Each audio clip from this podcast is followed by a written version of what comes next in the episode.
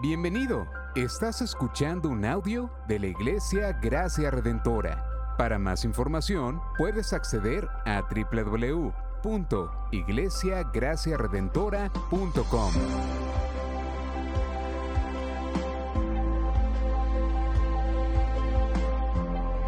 En la exposición de la palabra, el pastor Israel Vega.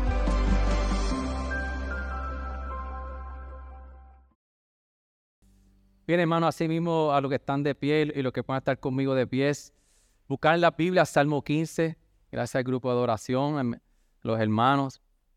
Mientras se preparan, eh, aunque al final lo, vamos a decir, hay, muchos hermanos ausentes por enfermedad, así que eh, abra su corazón para ver cómo nosotros seguimos orando por la iglesia y nos ayudamos en momentos como este, que varias familias que están enfermas que nuestro hermano Carlos al final va, a decir para orar.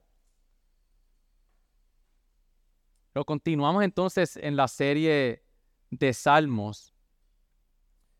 El pastor Xavier predicó el Salmo 1. Hoy vamos a estar predicando el Salmo 15. Y la pregunta que estamos haciendo alrededor de estos primeros salmos es, ¿Cómo vive el hombre delante de Dios? ¿Cómo debe vivir el hombre delante de Dios?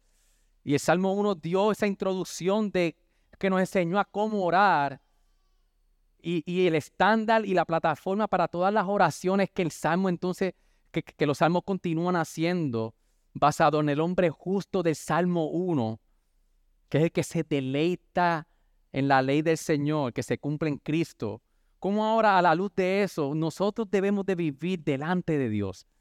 Esa es la pregunta que nosotros vamos a estar eh, contestando durante todos estos, estos primeros salmos que vamos a tener de, de prédica. Y el Salmo 15, todo lo tenemos. Amén. Leemos así. Señor, ¿quién habitará en tu tabernáculo? ¿Quién morará en tu santo monte? El que anda en integridad y obra justicia que habla verdad en su corazón, el que no calumnia con su lengua, no hace mal a su prójimo, ni toma reproche contra su amigo, en cuyos ojos el perverso es menospreciado, pero honra a los que temen al Señor. El que aun jurando en prejuicio propio no cambia, el que su dinero no da interés, ni acepta soborno contra el inocente. El que hace estas cosas permanecerá firme. Ayúdame a iglesia, por la palabra del Señor y por nosotros que podamos ser edificados. Señor, gracias, Señor, porque tu palabra es perfecta, Señor, es digna, Señor. Tu palabra, Señor, es lo más que necesitamos en nuestra vida. Por eso, Señor, te pedimos que si todavía nuestros corazones están luchando con poder entender, Señor, que te necesitamos. Por poder entender, Señor, y, y comprender que quizás, Señor, nuestra mente ahora mismo están divagando en tantas cosas, que nuestros corazones están, Señor, gritando tantas cosas. Señor, convéncenos. Convence nuestro corazón que tu palabra, Señor, es lo que necesitamos hoy para nosotros poder deleitarnos en tu palabra, Señor, y nosotros poder descansar en tu Hijo amado y poder vivir delante de ti, Señor, como tú quieres que nosotros vivamos que podamos disfrutar, Señor, tu palabra, que podamos, Señor, saborear tu palabra y que podamos, Señor, ser edificados para que nuestros corazones hoy puedan salir hoy, Señor, informados, Señor, por tu palabra y transformados por ella. Te lo pedimos en nombre de Jesús. Amén y amén. Bien, iglesia, puede tomar asiento. Yo no sé cuántos de los padres que habemos aquí han pasado por yo creo, por uno de los mejores momentos de la crianza. Y es cuando los hijos de nosotros empiezan a hacer muchas preguntas. Los que tienen ya sus hijos que han pasado por la etapa de 5, 6 años, 7 años, 8 años, empiezan a hacer preguntas por todo. Así que Tami, prepárate.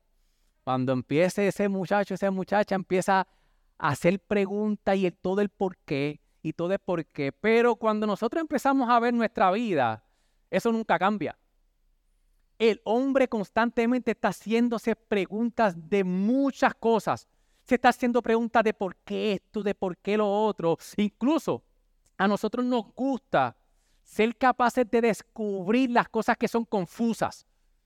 Cuando usted ve que, el mundo hay muchas interrogantes de, de la existencia de la humanidad, de qué es el ser humano, de dónde nosotros venimos, qué es el planeta Tierra, hacia dónde estamos, qué es lo que somos. A nosotros nos gusta saber y buscar qué es lo, que está ocurriendo en esta vida y poder comprender. Pero en muchas ocasiones, para nosotros saber, conocer las respuestas, tenemos que hacer las preguntas correctas.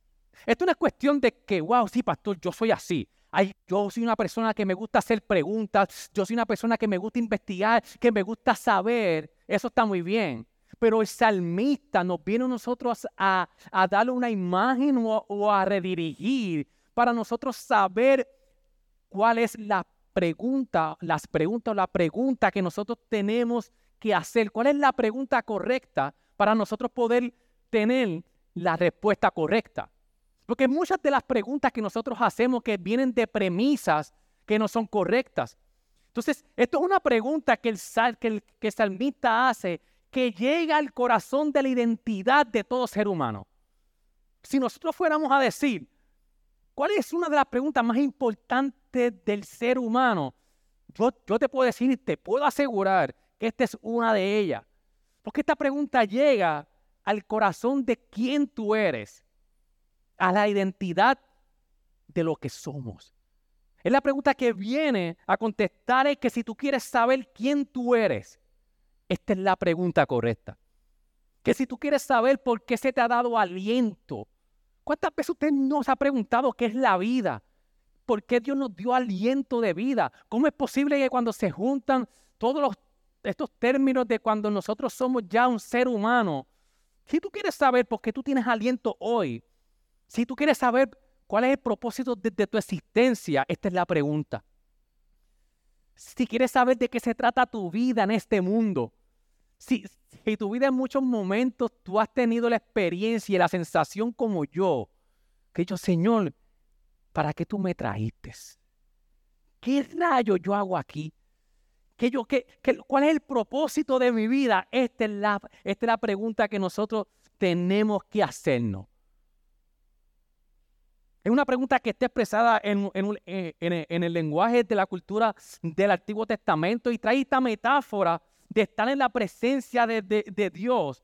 Y esta es la pregunta que tiene derecho, que quién tiene derecho a vivir en la presencia de Dios. ¿Y por qué esta pregunta, dice Pastor, por qué es tan importante? Porque esta pregunta llega directamente al corazón de por qué tú fuiste creado. No es una simple pregunta. No es una pregunta intelectual. No es una pregunta para nosotros buscar definiciones simplemente. Sino que es una pregunta que, no, es, no es una pregunta intelectual. No es una pregunta para ver si tenemos una contestación quizás, pero no es tan necesario obtenerla. Es como, como decimos en muchas ocasiones, esta es la pregunta de las preguntas. ¿Por qué? Porque si nosotros vamos a Génesis, a la creación, nosotros fuimos creados, hechos para tener una relación con Dios. Si usted se pregunta, ¿por qué yo tengo aliento de vida? ¿Por qué yo hoy respiro? ¿Por qué yo estoy viviendo? ¿Por qué yo existo? Es que a ti se te dio aliento para que pudieras disfrutar de la comunión con Dios. El propósito por el cual nosotros fuimos creados es que nosotros pudiéramos disfrutar de una relación íntima con Dios, de, disfrutar una comunión con Dios genuina. Nuestra naturaleza original de nosotros como seres humanos es que fuimos hechos para Dios. Tú estabas conectado originalmente antes del pecado y la caída directamente con Dios. Y si ese es el propósito por el cual Dios nos creó, para que nosotros pudiéramos relacionarnos y disfrutar su comunión con Él, por eso es que en pocas palabras de esto se trata la vida. Nuestra vida se trata de cómo nosotros nos preguntamos, ¿y quién tiene el derecho realmente de hacer aquello para lo que fue creado.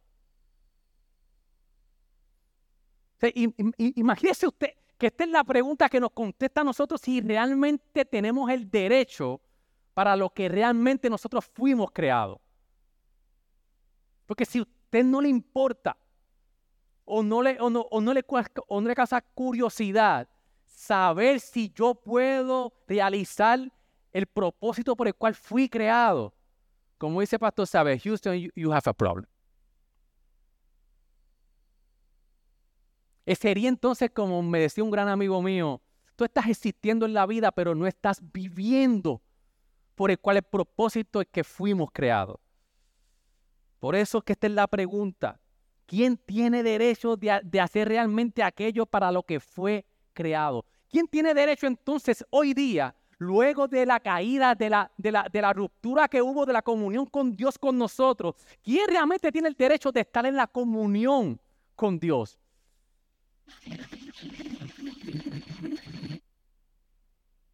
Y una de las cosas que a mí, eh, mientras yo leía y preparaba ese sermón, yo le decía a Wilmary, es grandioso ver la preocupación del salmista. Porque para él era sumamente importante estar inmoral en la presencia del Señor. Para el salmista no era algo más en su vida. Para el salmista la respuesta de esta pregunta no era como que, ok, algún día yo voy a entender esto. Dios, muéstrame en tu momento. Señor, cuando tú puedas, cuando tú quieras, o yo en el camino voy a ir buscando, ¿qué lo, que, lo, cómo yo puedo estar en tu presencia? No, para el salmista había una preocupación genuina de que él reconocía, Señor, yo fui creado para estar contigo, para tener comunión contigo. Y por eso para él era sumamente importante cómo él podía estar. Y por eso él hace esa pregunta. Para él no era algo secundario, era algo sumamente importante. Y por eso es que él reconoce que solo Dios es quien establece los parámetros para poder estar delante de él en comunión con él, porque es dirigido al Señor. Esa mitad comienza, Señor, y le hace la pregunta, ¿quién habitará en tu tabernáculo? ¿Quién morará en tu santo, en tu santo monte? La pregunta de quién puede entrar la hace en términos del Antiguo Testamento, que sabemos que el tabernáculo era el lugar donde Dios moraba en la tierra y se encontraba con el hombre. Era el lugar donde Dios designó y le decía al pueblo, aquí en el tabernáculo es donde yo voy a tener comunión con él. Dios le recuerda que el pueblo, mientras estaban viviendo en comunidad, el tabernáculo estaba en el mismo medio para Dios recordarle al hombre de que había una separación entre Dios y el pueblo. Y Dios establece un lugar que es el tabernáculo. Es el lugar donde moraba la presencia de Dios y el hombre se podía encontrar con Dios. El tabernáculo estaba entonces, como dice esa mita, esa mita, ¿quién morará en tu santo monte? En el monte estaba el tabernáculo. Y él decía, Señor, ¿cómo yo puedo, quién puede habitar donde está tu presencia? donde está la comunión contigo. ¿Quién puede habitar ahí, Señor? Porque yo quiero. Para él era, era, era, importante porque Samita sabía que era el lugar del encuentro con Dios y era el lugar donde él podía estar seguro. ¿Por qué? Porque cuando nosotros vemos desde el Salmo 9 al Salmo 14, la maldad ha sido prominente en los salmos. Usted ve que, que el salmista está eh, eh, pidiendo justicia contra los enemigos. Y de, y Salmo 9 al 14 hay mucha maldad rodeando al salmista. Por lo tanto, esto es un mundo peligroso para los piadosos. Y no solamente el salmista quería estar en la presencia de Dios porque quería, tener comunión con Él, sino que el salmista está rodeado de maldad. Y él quería estar en un lugar que era seguro para él. Y él sabía, Señor, que es en tu tabernáculo. Es, en la morada que tú estableciste donde yo necesito estar, porque yo fui creado para esto, pero ante el ambiente hostil que me rodea, Señor, yo quiero, yo sé que yo ahí voy a estar seguro. Incluso cuando nosotros vemos el Salmo, el Salmo está enmarcado en la pregunta de quién, quién puede morar en la presencia del Señor, pero termina como, búsquelo iglesia. ¿Cómo termina el Salmo? Todo el que pueda estar conmigo en la, en la, en la Biblia, yo se lo voy a agradecer porque yo no quiero que me crea lo que yo le digo hoy. sino que eh, volvamos a costumbre de que estamos en la Biblia y vamos uno a uno y yo quiero convencerlos a ustedes de la interpretación que el pastor está haciendo hoy. El salmo está enmarcado en una pregunta y al final está terminando en una promesa. Por eso es que el salmo entonces está enmarcado de, en la pregunta, ¿quién morará en la presencia del Señor? Y termina con una promesa que dice que todo lo que está desde el versículo 2 al 5, en su primera parte, hay una promesa de que el que sigue todas estas cosas permanecerá que firme. Por eso el salmista sabía que era el lugar seguro para él poder estar en un mundo hostil. Era el lugar donde Dios había designado que iba a morar y a encontrarse con el hombre. Cuando nosotros vemos la respuesta del propio salmista, que es una respuesta inspirada por Dios, no es en términos de una observación simplemente religiosa. No es una respuesta que, e, e, en, términos de etnia o de, e, de una élite racial.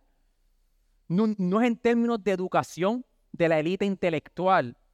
No es simplemente una experiencia religiosa de la élite, de la mística, sino que se expresa en términos de qué? Cuando leemos desde versículo 2 al 5, en términos de carácter.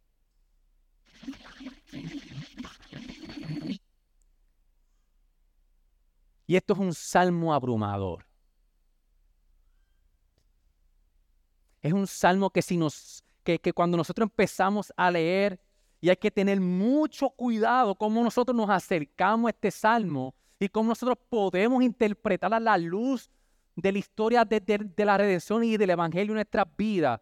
Es un salmo que abruma. Es un salmo que dice que al final, si lo leemos sin ninguna referencia del evangelio, pudiéramos decir, Señor, ¿y entonces quién va a entrar en tu santuario? ¿Quién puede entonces cumplir cada uno de estos de, todos estos términos de carácter al pie de la letra.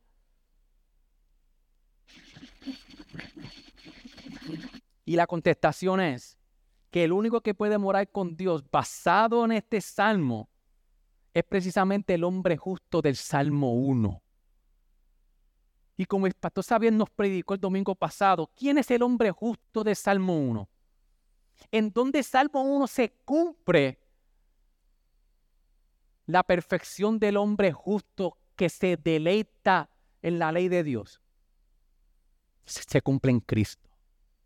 El hombre justo de capítulo 1 que, que, se cumple en Cristo es precisamente el hombre que puede morar aquí delante de la, presencia de Dios a su perfección.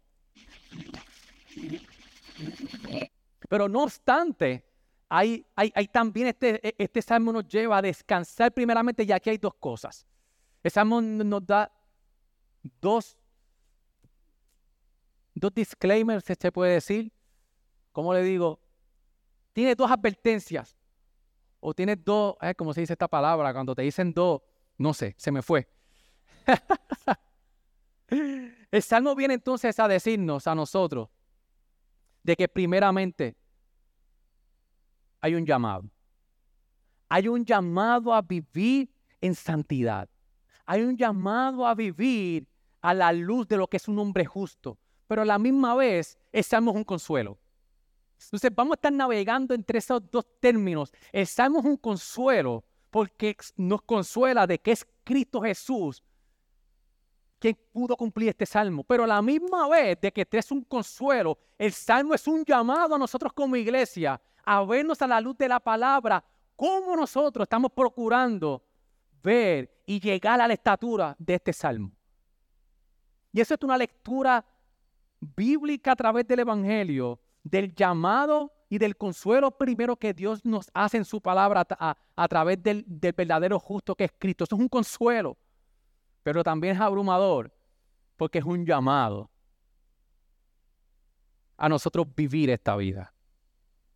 Y cuando nosotros empezamos a leer desde versículo 2, el que anda en integridad, a contestar la pregunta, ¿quién puede morar en la presencia del Señor? El que anda en integridad y obra justicia. Aquí empieza entonces esa salmista a describir, a hacer una imagen. ¿Quién puede estar en la presencia del Señor? Y empieza rápidamente a mostrar el carácter de una persona que anda en integridad.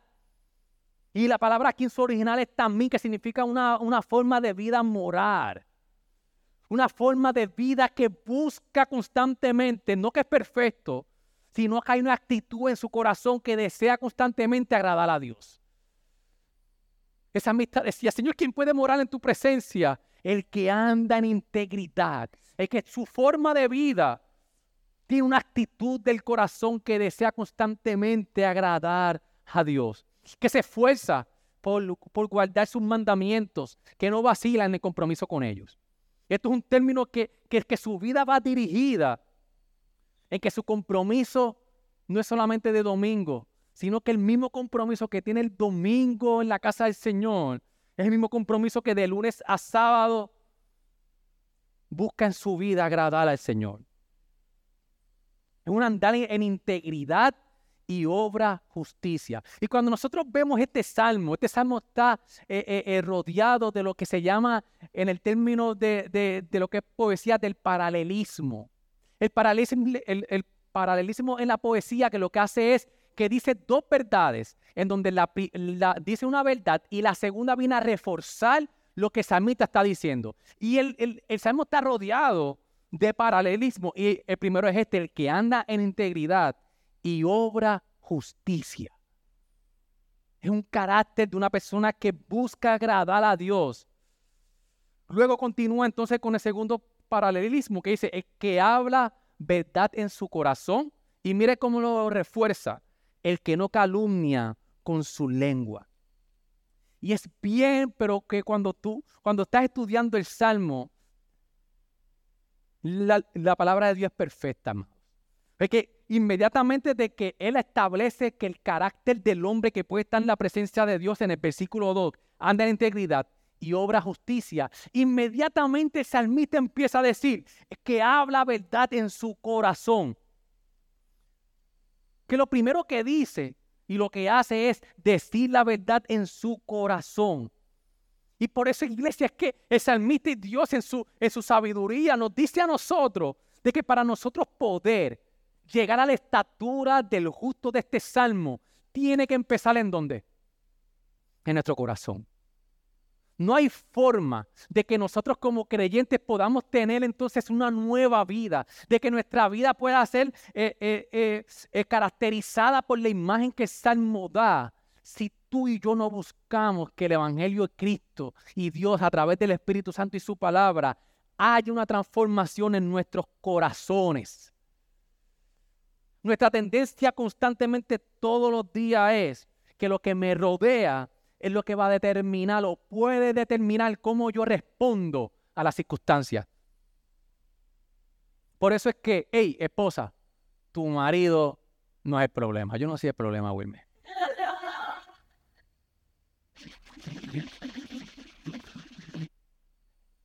Esposo, esposa, esposo, tu problema no es tu esposa.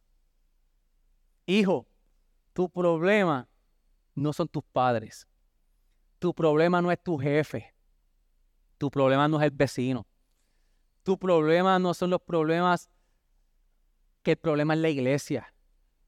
La pregunta que nosotros tenemos que contestar es, para nosotros saber si en, nuestra, en nuestro corazón hay verdad, la pregunta es, ¿quién es dueño de tu corazón?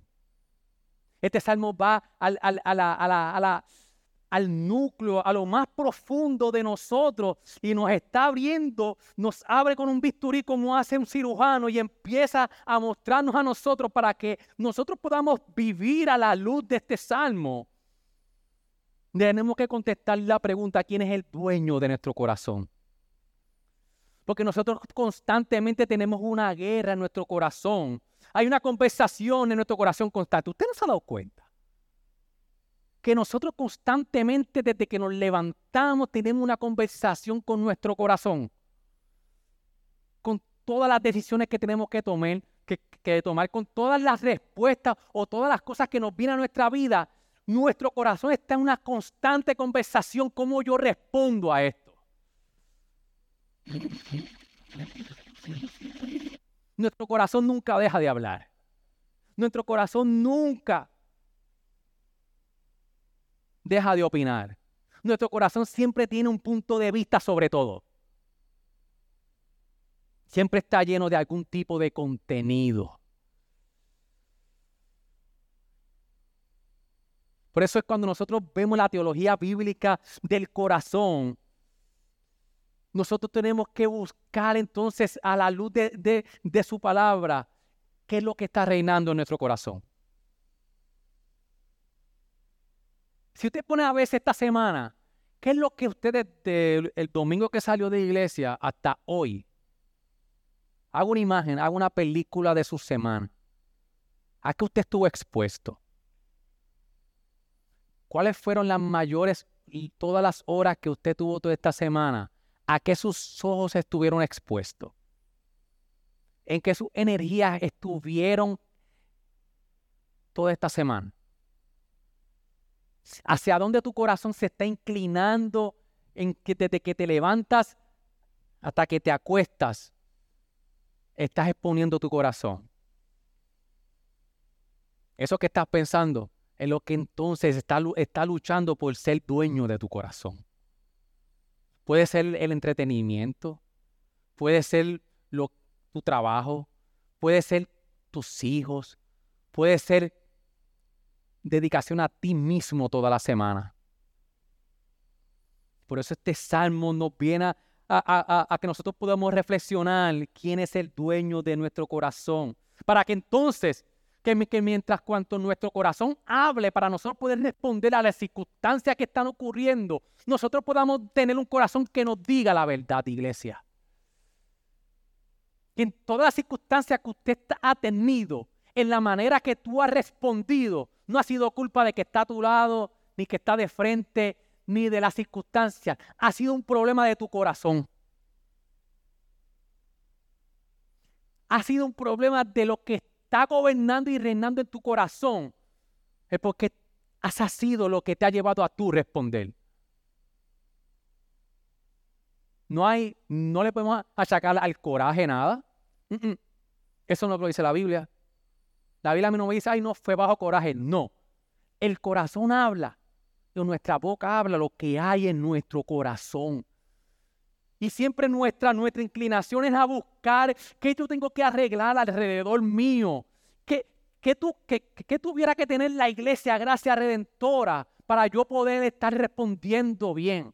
Para que mi vida delante del Señor, ante su presencia, pueda estar bien. ¿Qué, qué tiene que tener la iglesia? Esa es una pregunta que habla de un corazón que no habla la verdad. Es una respuesta de un corazón que está siendo gobernado por muchas cosas menos por el justo del Salmo que es Cristo.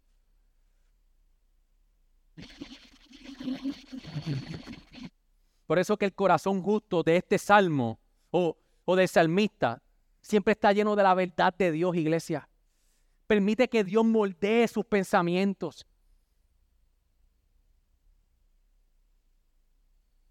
Lo que gobierna tu corazón es lo que gobierna tus palabras. Y por eso cuando nosotros vemos que nuestra respuesta no está siendo la que tiene que ser, es porque no estamos siendo llenos de la verdad de Dios.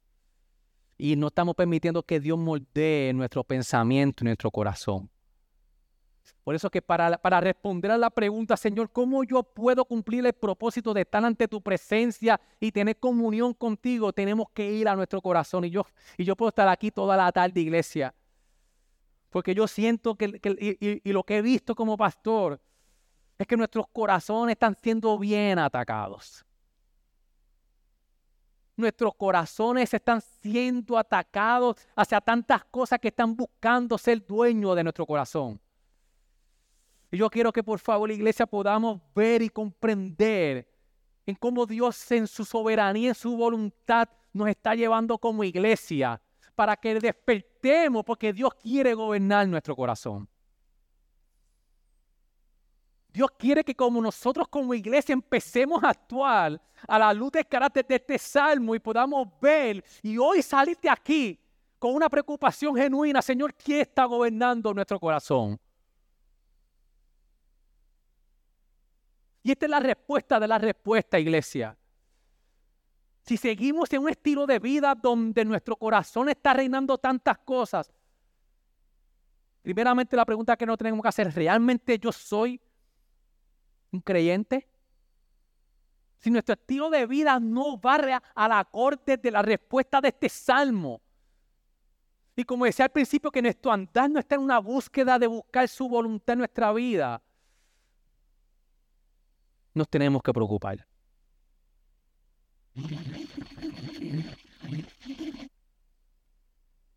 Porque nuestro corazón es el núcleo de la motivación de lo que realmente eres. Y por eso es que nos debemos de preocupar por nuestras respuestas. Porque está hablando y está arrojando luz de lo que hay realmente en nuestro corazón.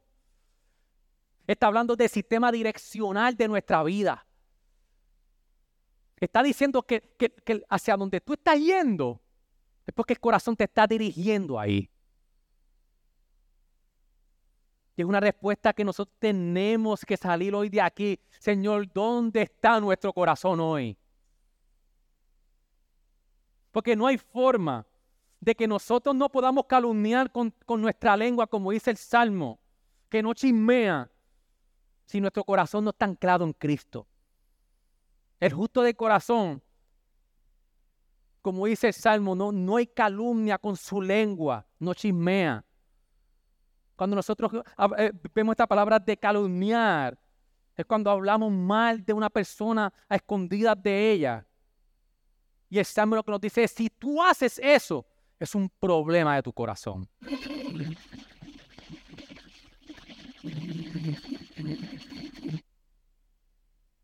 El segundo paralelismo dice, no hace mal a su prójimo, ni toma reproche contra su amigo. Hay, un cambio en la conducta del que puede vivir conforme al corazón de Dios, de que decimos cómo nosotros tratamos a los demás y no, no tan solo eso.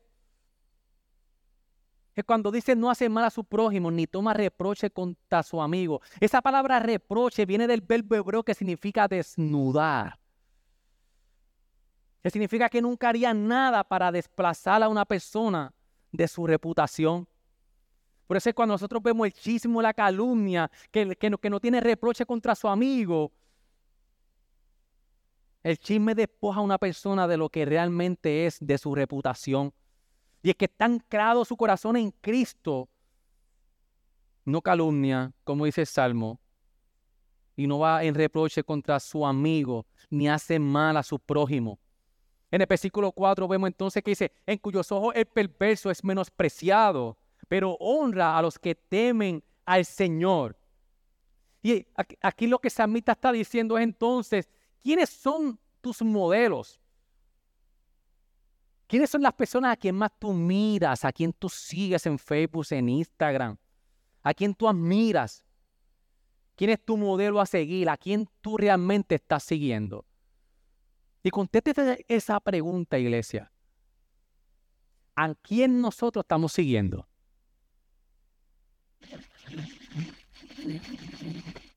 Como dice Samita, en cuyos ojos el perverso es menospreciado, pero honra a los que temen al Señor. ¿A quién nosotros estamos siguiendo? ¿A quién nosotros admiramos? ¿Cómo, cómo nos hemos alimentado esta semana? ¿Cómo tus ojos fueron alimentados esta semana? ¿Hacia qué? Tú estás siguiendo. Luego ahí mismo en el versículo 4, en la parte B, que dice entonces, el que aún jurando en prejuicio propio no cambia. Y este paralelísimo como que se queda a mitad, pero cuando nosotros vemos el contexto del de, el, Salmo, es como si dijera que cumple su, su juramento en todo momento y es fiel incluso cuando duele. Cuando nuestra palabra de compromiso se nos hace tan fácil de nosotros decir después que dijimos que sí un no. Esa amistad te está mencionando a ti. Cuando nuestro compromiso de cuando hacemos un sí hay un compromiso y se nos hace bien fácil decir y romper compromiso con nuestros hermanos, con la iglesia, you name it. Cuando se te hace bien fácil romper en todo momento con tu juramento. Y el Salmo nos lleva a un nivel mucho más allá. Está diciendo de que el, verdadero justo del Salmo es el que cumple su juramento en todo momento, aun cuando nos duele. Es el momento, iglesia, de que cuando nosotros nos cuando nosotros nos, ¿cómo se dice? Cuando nos comprometemos unos con otros en nuestro cuidado, cuando nosotros nos comprometemos a los unos a nosotros con la iglesia, cuando en cada reunión de miembros nosotros leemos el pacto de membresía, es un pacto donde nosotros nos comprometemos los unos a nosotros a cuidarnos, a preocuparnos los unos por los otros. Y yo sé que venimos de una cultura que venimos a la iglesia a que nos sirvan. Venimos a una iglesia a ver qué tienen hoy para mí. Venimos de una cultura de, de, ver qué, hoy tiene Dios que decirme a mi vida. Y sí, venimos a, que Dios nos hable. Pero el compromiso que hemos hecho los unos con los otros es que domingo tras domingo llegamos aquí, iglesia, a compromiso que yo he hecho con mi hermano, a cómo yo te cuido. A preocuparme que si yo no veo a mi hermano alzando las manos, adorando al Señor en el devocional, yo no lo pase por desapercibido y yo pueda acercarme durante el devocional y, decirle, echarle la mano y decirle, yo estoy contigo hoy. Esto no es el corito que mucho yo canté. Yo no sé a lo que tú has venido, pero yo vine a alabar a Dios. Esa no es la actitud de un creyente ante el compromiso de los unos con los otros. El compromiso es que yo me quiero preocupar en tu actitud de cómo tú viniste hoy. Es el compromiso de corazón de nuestro hermano que yo juré ante el Señor y ante ti de cuidarte. Es el compromiso que hice de ser un cuerpo. Y cada uno es importante en los brazos, en las piernas, en la cabeza. Cada uno de los componentes de un cuerpo es sumamente importante. Y si tú eres la pierna izquierda y decidiste hoy no correr como iglesia, estamos cojeando con la pierna derecha. Ay, qué difícil es. Y los pastores y los líderes no somos quienes corremos la iglesia. La iglesia corre con Cristo. Que Dios pone unos líderes dirigiendo el camino por donde vamos, por la cabeza que Cristo, sí. Pero la iglesia es del Señor. Y nuestra actitud de que quizás no tengamos todos un sombrero, un sombrero que, que diga líder, nuestro compromiso ante Dios y ante la iglesia es de todos. Y qué fácil se nos hace decir que no. Qué fácil se nos hace en un compromiso de la iglesia. Un compromiso que hice, como dice el Salmo, que es para todo momento y tiene que ser fiel, incluso cuando duele. Qué fácil se nos hace decir, pastor, hoy no puedo llegar por papá, papá, papá. Y hay situaciones, y hay situaciones porque hasta yo las tengo, pero que, se no, que no se nos haga fácil, iglesia. El corazón del justo del Salmo, en su compromiso ante el Señor y con la iglesia, va a cumplir aunque le duela. Que hay situaciones que se nos van de las manos, claro que sí. Que hay semanas y hay domingos que no hemos podido venir por enfermedad o por, o por lo que pueda, sí pero que aunque nos duela, nuestro compromiso ante, ante el Señor tiene que estar ahí presente.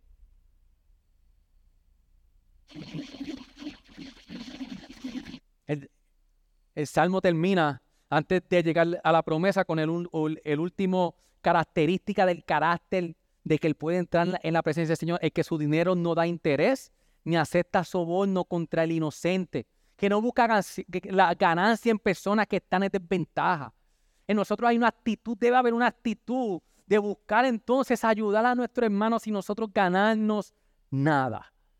Y el salmo entonces culmina con una promesa. Ya contestó, ¿quién puede estar ante la presencia del Señor? Es este hombre de carácter que anda en fidelidad y en integridad. Entonces hace una promesa y dice, el que hace estas cosas permanecerá qué? Firme. Literalmente, lo, que dice esta palabra es que nunca será sacudido.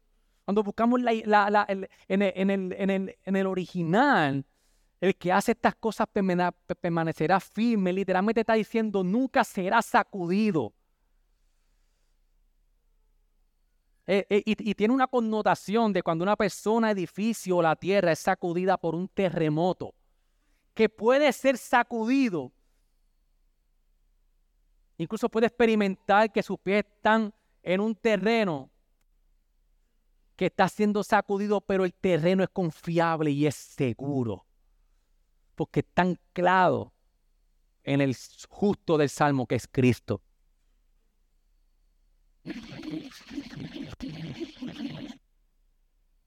Está, diciendo, el, que, sigue todas estas cosas permanece firme ante la estabilidad de un mundo hostil, un mundo de maldad. Esa amistad dice, puedo estar seguro ante todo lo que me está rodeando, que si yo busco que mi corazón cada día siga perteneciendo a Dios en todos sus aspectos, yo puedo permanecer firme ante la roca del pacto que es Cristo Jesús.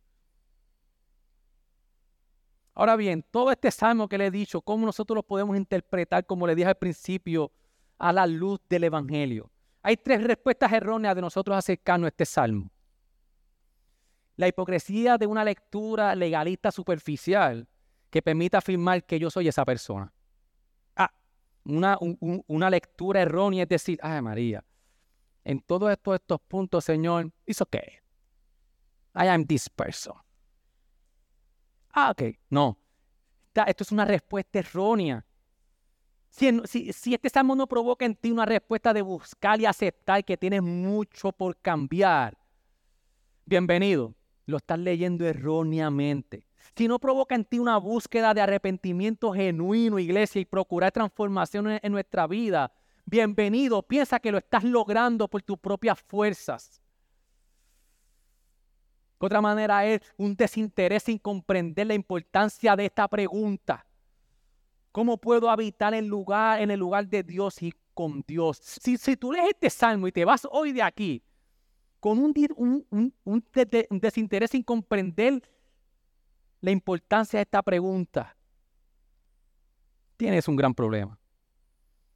El no preocuparte o tener una apatía por tener el carácter que el Salmo busca para poder habitar con el Señor. Si hay una apatía en ti, en que tu vida para ti estas cosas no son tan importantes, you, you have a problem. Ahora, tres respuestas que vienen informadas por el Evangelio. ¿Cómo nosotros debemos de, leer e interpretar este salmo a la luz del Evangelio. Tenemos que estar llenos, iglesia, de desesperación.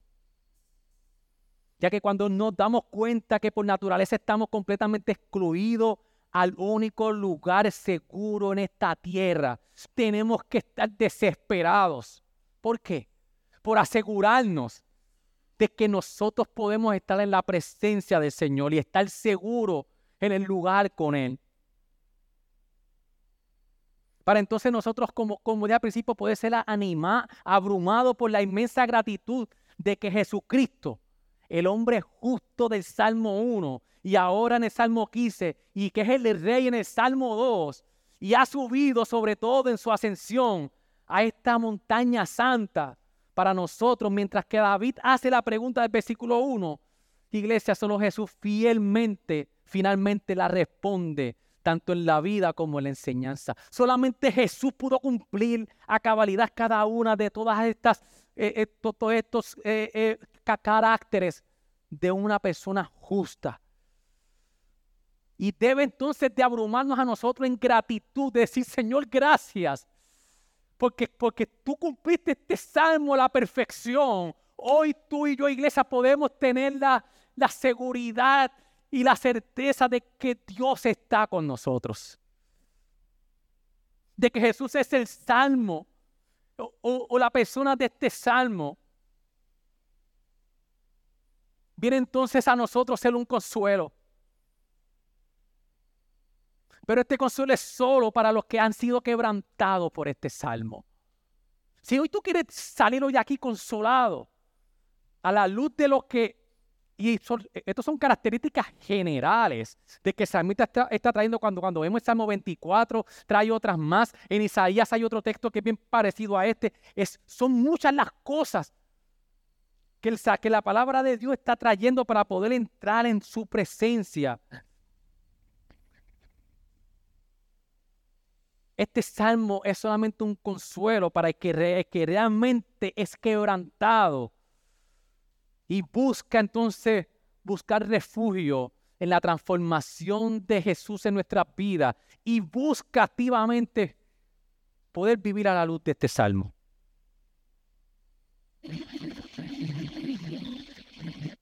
Cuando nosotros hacemos un recogido, Jesús fue el único que amó a su prójimo en todos los sentidos. Jesús estaba inquebrantablemente comprometido con lo que era correcto. El que realmente habla verdad en su corazón, que caminó en integridad y obra justicia, fue Cristo Jesús. El que estaba inquebrantablemente comprometido con lo correcto. El que hizo una promesa de que no se apartaría hasta incluso sufrir la muerte. ¿Quién fue? Fue Cristo Jesús que no pudo ser comprado en el, en, el, principio de su ministerio, aunque le ofrecieron reinos de la tierra, él no aceptó soborno, como dice el Salmo, el que no acepta soborno.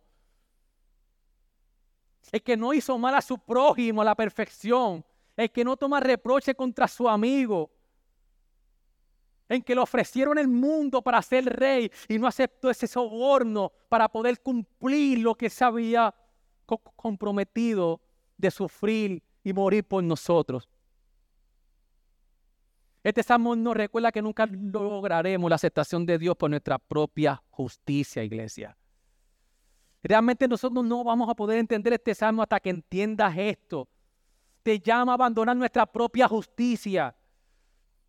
Y nos recuerda a 2 Corintios 5:21, al que no conoció pecado, le hizo pecado por nosotros para que fuéramos hechos justicia de Dios en él. Este salmo, el Evangelio no nos llama a huir de la presencia de Dios. Si hoy tu vida no está caracterizada por, todo lo que dice este salmo, el Evangelio no te dice sal corriendo porque la presencia de Dios no está contigo.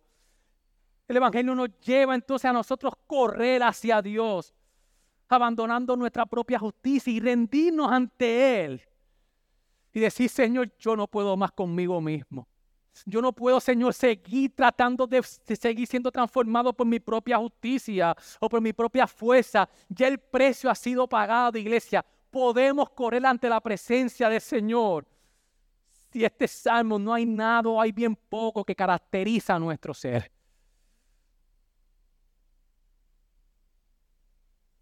Ese es el consuelo del salmo. Ahora, pero también el salmo tiene un llamado.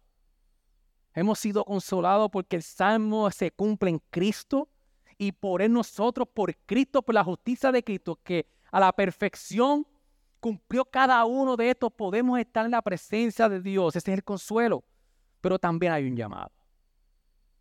Y es bien parecido en Romanos 8, del 1 al 12, cuando nosotros empezamos a leer Romanos, que, que, que empieza en el versículo 1, que hay una remoción de la condenación. Ya no hay condenación para los que están en Cristo Jesús.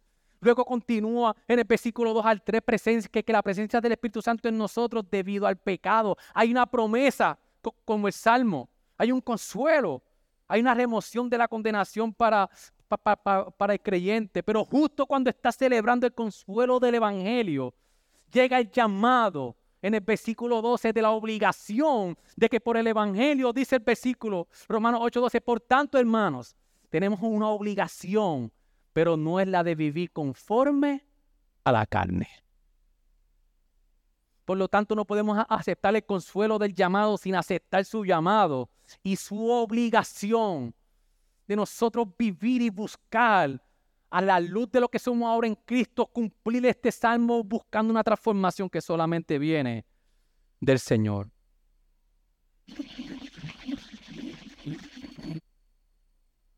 Si tu vida no se caracteriza, no se caracteriza por buscar la santidad en tus luchas, pero buscando agradar a Dios, de seguro, iglesia, pero créame, de seguro, es porque realmente no has conocido a Jesús.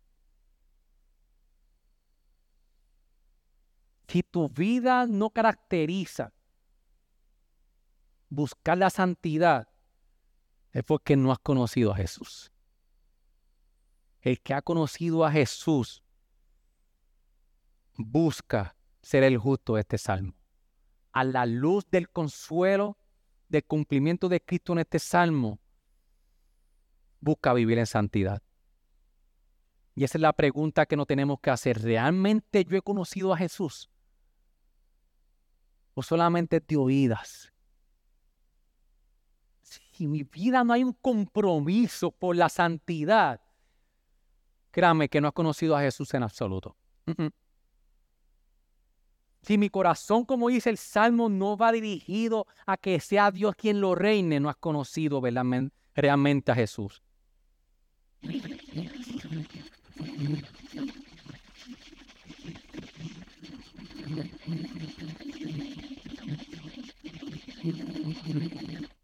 Mientras el grupo de, de adoración pasa, nosotros podemos concluir entonces que este salmo retrata al hombre que agrada a Dios, que ambos extremos son peligrosos, que si nos quedamos solamente en el consuelo del salmo y no buscamos vivir en santidad, hay un problema. Pero si nosotros buscamos legalistamente nuestra vida, ser transformados, sin permitir que sea Cristo quien transforme nuestros corazones, ambos extremos son peligrosos. Esto no es un estándar poco realista que te lleva a decir, nadie puede cumplir esto. Es un llamado a buscar la santidad, de alejarte de tu justicia, salir lejos de, eh, eh, olvidarte de, tus propias fuerzas, lejos de, tu sabiduría y correr a la cruz de Jesucristo. Porque solo allí, iglesia, alcanzaremos el perdón y el poder para poder seguir siendo transformados a su imagen. Y eso es el Evangelio. Esta imagen de las virtudes que Dios quiere ver en ti, se ven en ti, se están desarrollando en tu vida.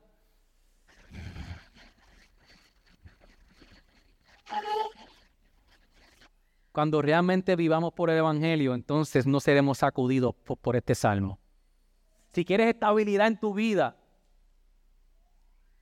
si no quieres seguir dependiendo de tus emociones, si quieres librarte de ser golpeado cuando tus sueños no se cumplen, con cada conversación que te lastiman, si quieres ser librado de la montaña rusa emocional de las circunstancias de la vida, si quieres estabilidad en tu vida, iglesia, pon tus pies en el consuelo del Evangelio y pon tus pies en el llamado del Evangelio. Entonces,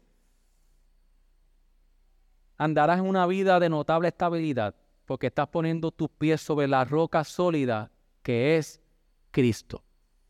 Si tu vida no es estable, si tu vida es como las olas que van y vienen, si tus emociones es lo que controla tus respuestas, el llamado es a buscar la estabilidad en la roca sólida que es Cristo. Que como termina el salmo, que el que busca todo esto permanecerá ¿qué? Firme. Y no será ¿qué? Sacudido. Busquemos vivir este salmo en la luz del Evangelio, de su consuelo y de su llamado. Incline su rostro, iglesia, oremos. Gracias por sintonizarnos.